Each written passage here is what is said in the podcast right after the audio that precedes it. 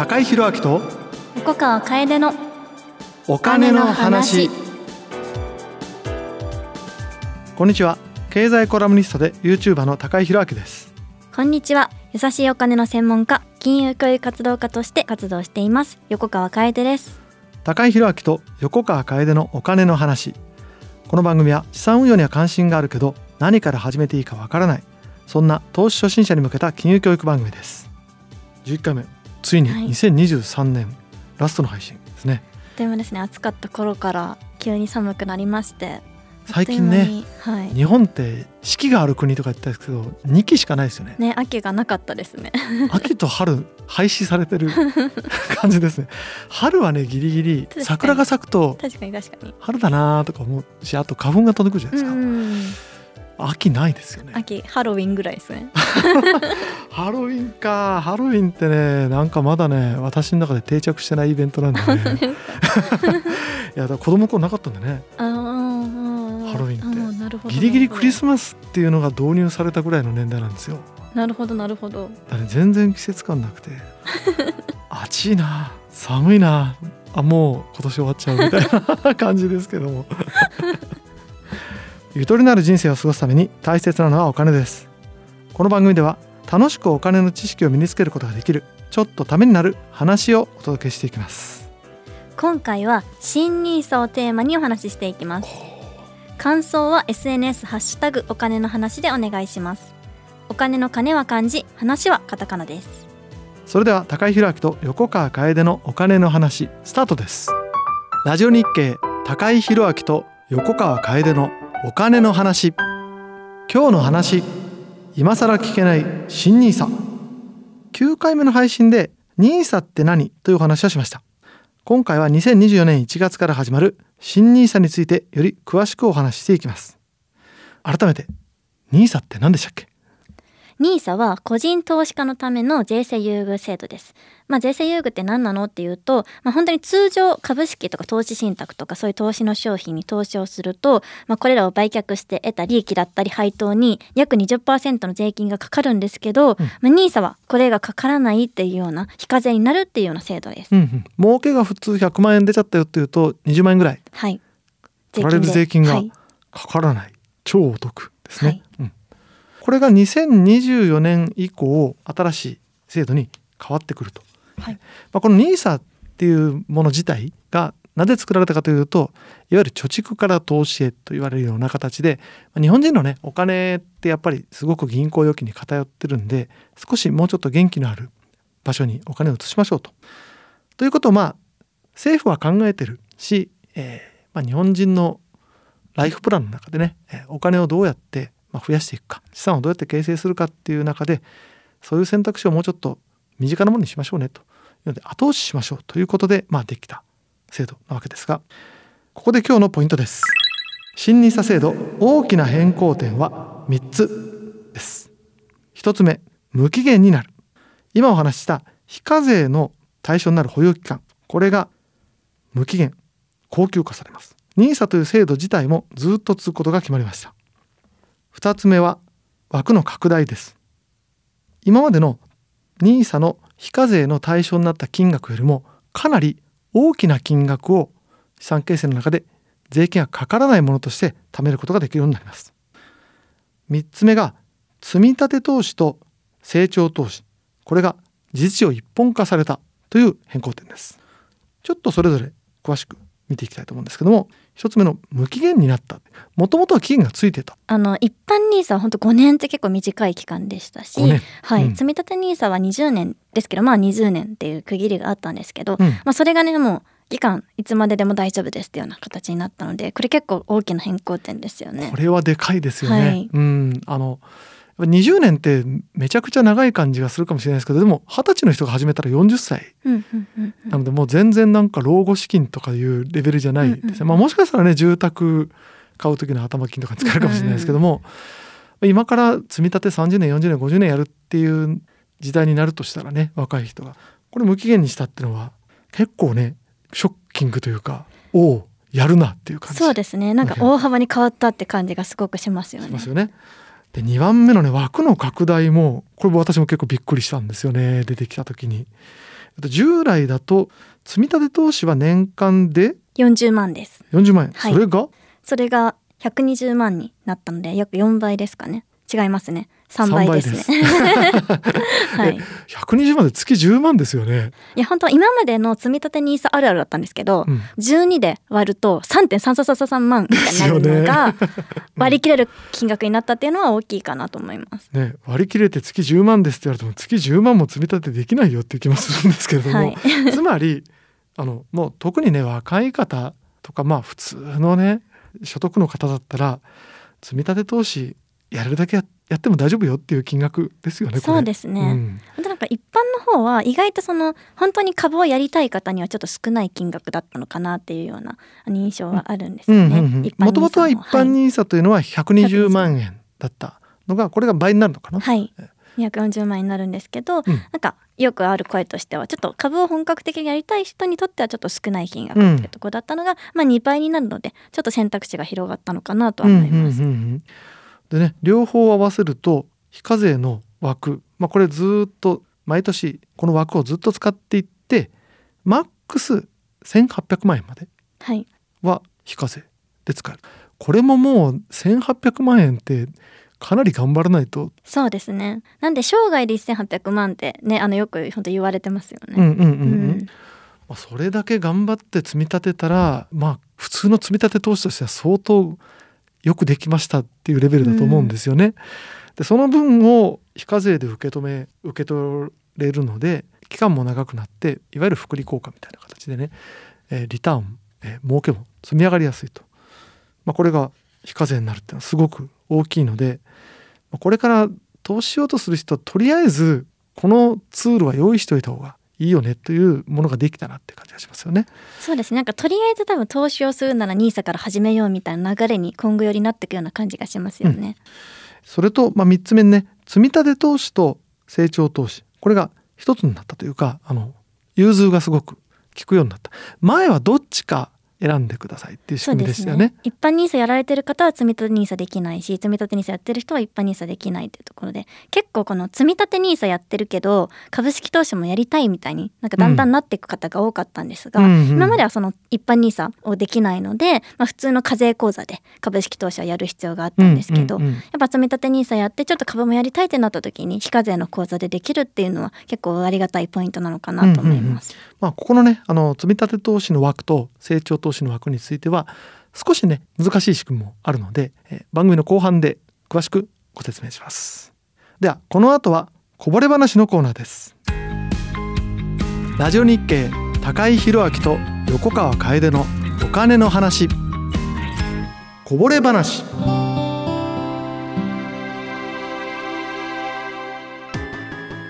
このコーナーではお金にまつわるこぼれ話をお届けしていきます。今日のテーマは？新たに始めたいこと。ですか。はい。これは新たにということはつまり年末の配信ですし2024年新年から始めたいことってことですね、ですね。横川さんはありますか？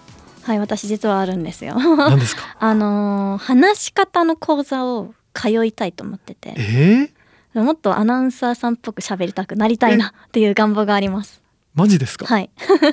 それってなぜ？え？だって今でもすごい滑らかに喋ってるじゃない。いやーさらにですさらに。さらになんかプロっぽく？そうですねプロっぽくお話ができるようになりたいなっていうのが結構講演とかもやっぱ、まあ今まで以上にその結構対面の講演が最近増えてきたのでなんかオンラインでちょっと手を抜い手を抜いてはいないですけど オンラインでちょっとそのまったりやってた分もっとハキハキ喋りたくない食べたいなみたいなところが。いやー、横川さんの滑舌でそれ言われちゃうと僕の立場がなくなっちゃうんだちなみに高井さん新しく始めたいこと何かあったりしますか？私はねあのまあそんなあの大したことじゃないんですけども、まあ、新年からというよりも多分もうちょっと後からになるかもしれないんですけども本をもうちょっとちゃんと書きたいなっていう。できれば年3冊ぐらいはちゃんと本を書く人間になりたいなというのが新しい年の目標ですかね。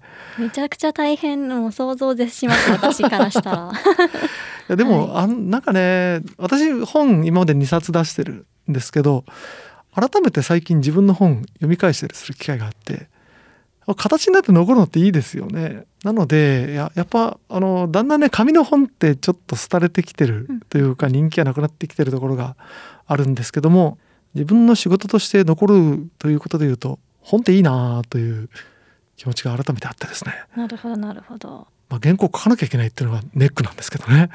いやもうそれネックすぎます。ちなみになんですけど高井さんがお金に興味を持ったり、投資を始めたきっかけについても知りたいなと思うんですけどどうですか？まあ、これからね書く本もねそういう関係の本が増えそうなんですけど、まあね、すごく単純である経済に関係した新聞社に就職したんですよね。それまで全然興味なかったです。ええ、全然興味なくて新聞記者になろうかなと思った時にたまたまね選んだ会社が日本経済新聞社っていう会社で、そしたらねまあほとんどの人は経済関係の取材をすることになるわけですね。もうほんと何にも知らなかったですね。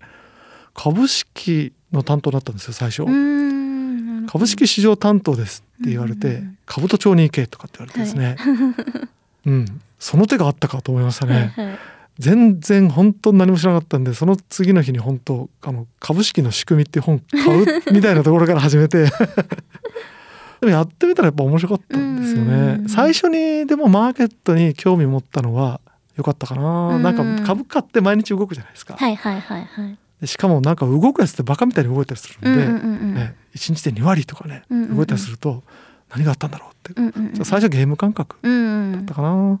そのうちだんだんねあ世の中結構お金で動いてんなってことが分かってくるとなんとなくそれまで興味持ってた例えば歴史とか、え国際政治とかなんかそんな分野も、あ結構金じゃんみたいな。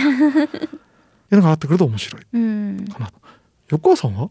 私お金についてはその実家とかの影響が大きいんですけど、うん、投資は本当に私もひょんなきっかけでなんか学生の頃の先輩が周りにめちゃくちゃ株式やってる人がいて。そ当時でも早かった？そうですね。確かに。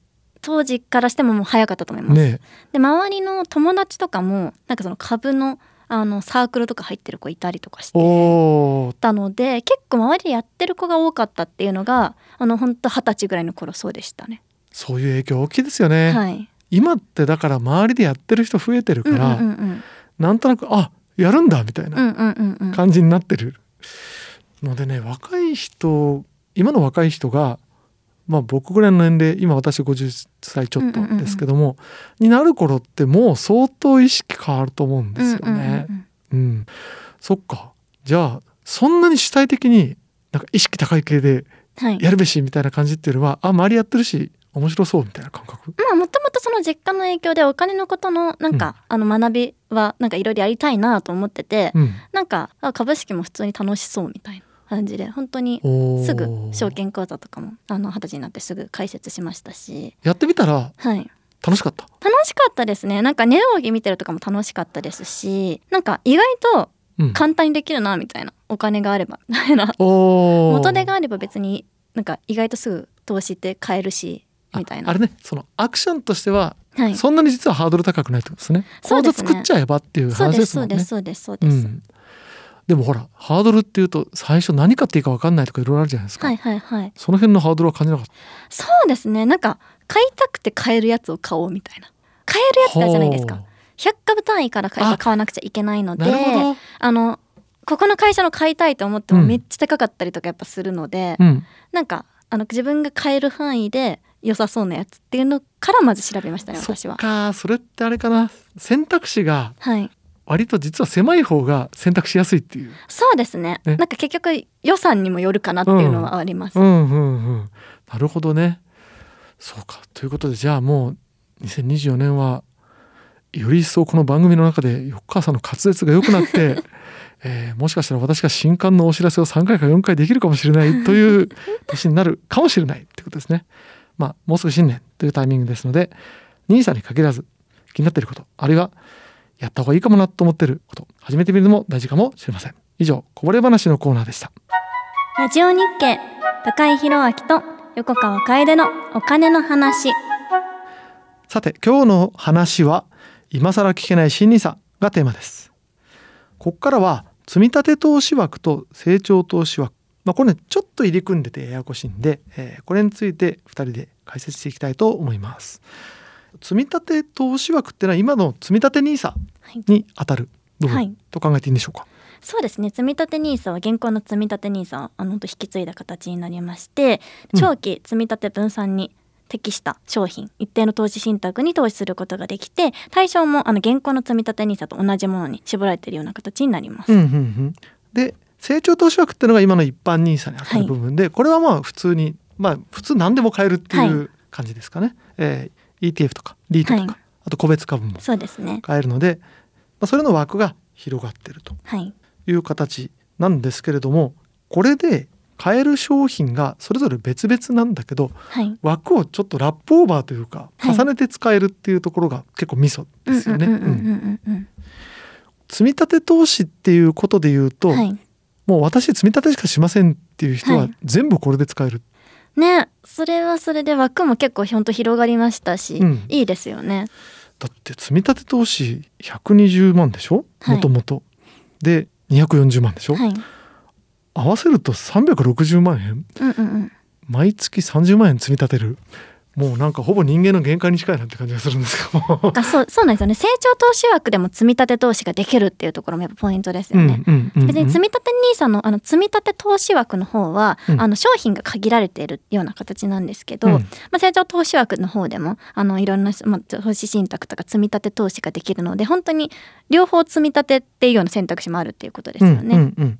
まあ、それにあの積み立ては積み立てでやっておいて成長投資枠の方ではもうちょっと違う使い方をするっていう手もあるので、この辺の活用法もちょっとお話をしていきたいと思います。そうですね。結構そのやっぱり積み立て NISA から初心者の方だと積み立て NISA から始められる方やっぱ多いんですけど、うん。まあやっぱ投資信託買ってると、まあ、ちょっと先ほどのお話に重複するんですけど、うん。やっぱ株式もやってみたいみたいな方、うんまあ、すごくやっぱ増えるので、まあ、積み立ての次のステップとして成長投資枠を活用して普通の一般の株式を買うみたいなイメージがいいんじゃないかなと思いますうんうんうね。ん、まあ私はねよくサテライト投資っていう考え方ありますよね。はい、えーこれ何かっていうとサテライトってあの衛星ですよね。だ真ん中にあの、まあ、例えば地球があって、えーサテライトは月みたいな感じで、まあ、ちょっとちっちゃい星が回ってるみたいな形でね、えーコアになる投資は例えば積み立てで、えーまあ、インデックスとかね、えー普通のものをみんなが買いそうなものを買うと。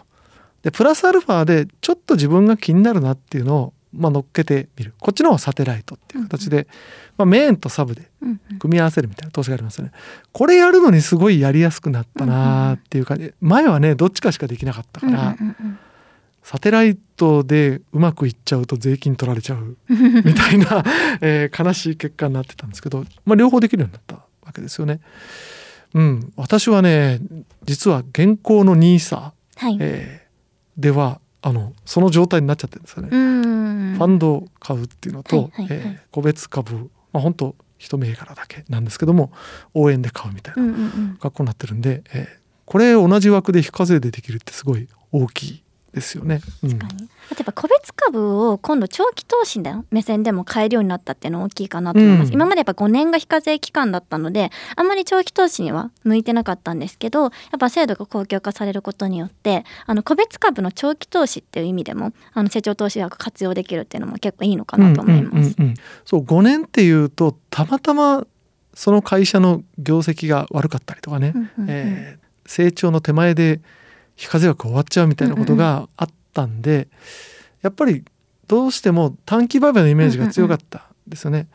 それがもうあのいつまででも OK ですよっていうんだったら、まあ、ね、個別株で個別株の積み立て投資もうんうんうん。できますよね。うん、ずっと。これも本当あの普通の投資信託と同じでドルコスト平均法みたいなうんうんうん形でも投資ができるんでちょっとずつ自分のあの応援する企業をね買い増していくっていうのもできますし、えーだんだん応援したい企業が増えてきたらサテライトをどんどん増やすみたいな格好でも使えるしで結構なんていうかな自分のスタイルとか、自由度高く組み立てられるようになったかなっていう気がしますね。これ新ニーサになったら横川さんはどんな感じで使おうと思ってるんですか、でも私もやっぱ積み立てを基本はメインにしたいなと思います。んうんあと今普通にあの課税口座で個別株を私は持ってるんですけど、ただあの短期売買はちょっと忙しさ的に無理なので、うん。個別株の長期投資の視点でやってるのであのやっぱ成長投資枠でもあの長期投資の目線での個別株の購入とかあと ETF とかもあのやってみたいなと思います、うんうん今も ETF も持ってるんですけど、うんうんうん。改めて NISA の口座でやった方が明らかにお得なので、まあそうですよね、はい。これちょっと迷うなっていうのは今課税口座とかはい。でやってる人、まああるいは旧 NISA になっちゃうのかな、うんうんうんうんえー新 NISA の後には。でやってる人が新 NISA に移すべきかどうかみたいな問題がありますよね。これもねあの本当個別のケースバイケースなんで何とも言えないとこなんですけれども少なくとも新しくやる分には新 NISA でやった方がそうですね来年からの始めるっていうものは全て新ニーサ内で買えるものであれば新ニーサ内で買っていった方が絶対お得ですよね。うんうん。NISA が得かイデコが得かみたいなお話とかあったりするんですけども NISA のメリットって売れることですよね。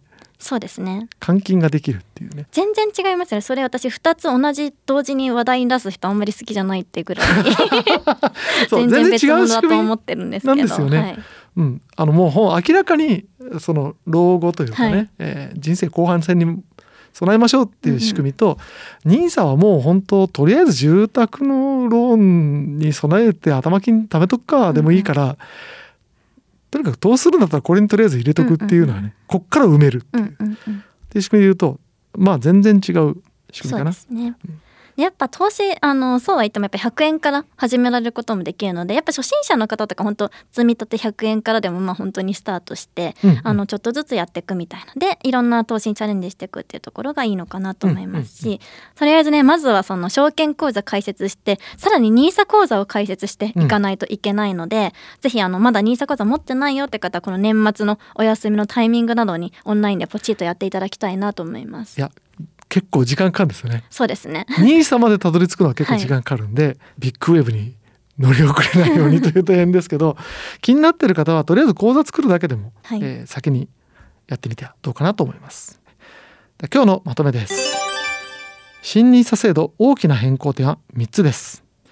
1無期限になること2枠が拡大されること3積み立て投資と成長投資この枠が事実上一本化されること自分に合った活用法を見つけるのが大事ですそして何事も始めてみるのが大事はい。